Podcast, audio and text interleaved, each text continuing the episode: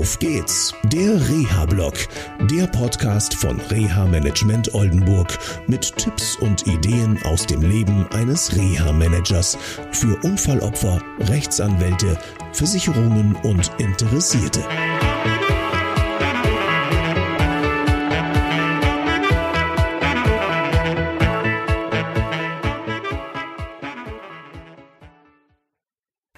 Ja, hallo.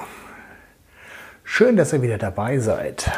Uns beschäftigt wieder oder immer noch seit November Covid-19. Das ist äh, mit vielen Ängsten verbunden und auch mit dem Problem, dass auf dem Arbeitsmarkt viele Arbeitskräfte überhaupt nicht mehr Fuß fassen können. Ähm, das betrifft nicht nur Menschen ohne Behinderung, sondern auch die Menschen mit Behinderung. Das große Problem ist, dass Arbeitgeber derzeit sich nicht in der Lage sehen, Menschen einzustellen, Arbeitsplätze zu schaffen oder, das ist der nächste Punkt, überhaupt auch mal ein Praktikum zur Erprobung anzubieten. Denn das Argument ist, und was natürlich auch nachvollziehbar ist, wir stellen erst lieber unsere alten Leute ein oder sichern deren Beschäftigung, als dass wir uns jetzt auf ein Abenteuer einlassen. Das schürt natürlich Ängste. Gerade bei Menschen mit Behinderungen und einer meiner Klienten, dem geht es so und haben sich Ängste weiterentwickelt.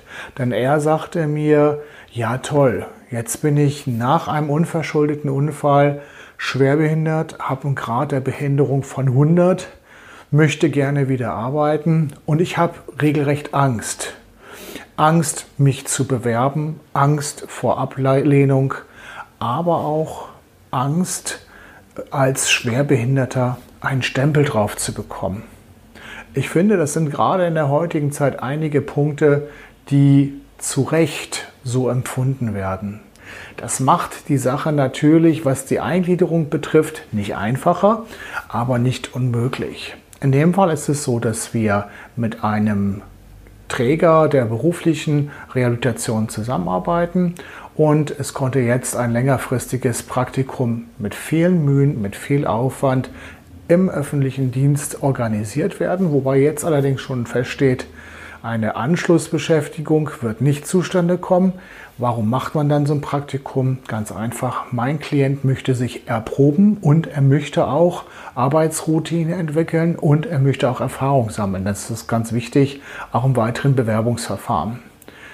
Wenn du so eine Angst hast, dann überleg dir, wo du deine Hilfe herbekommen kannst. Das war es jetzt erstmal hier aus dem Reha-Blog. Bleibt gesund, bis zur nächsten Sendung. Tschüss. Das war eine Folge von Auf geht's, der Reha-Blog. Eine Produktion von Reha Management Oldenburg. Weitere Informationen über uns finden Sie im Internet unter www.der-rehablog.de.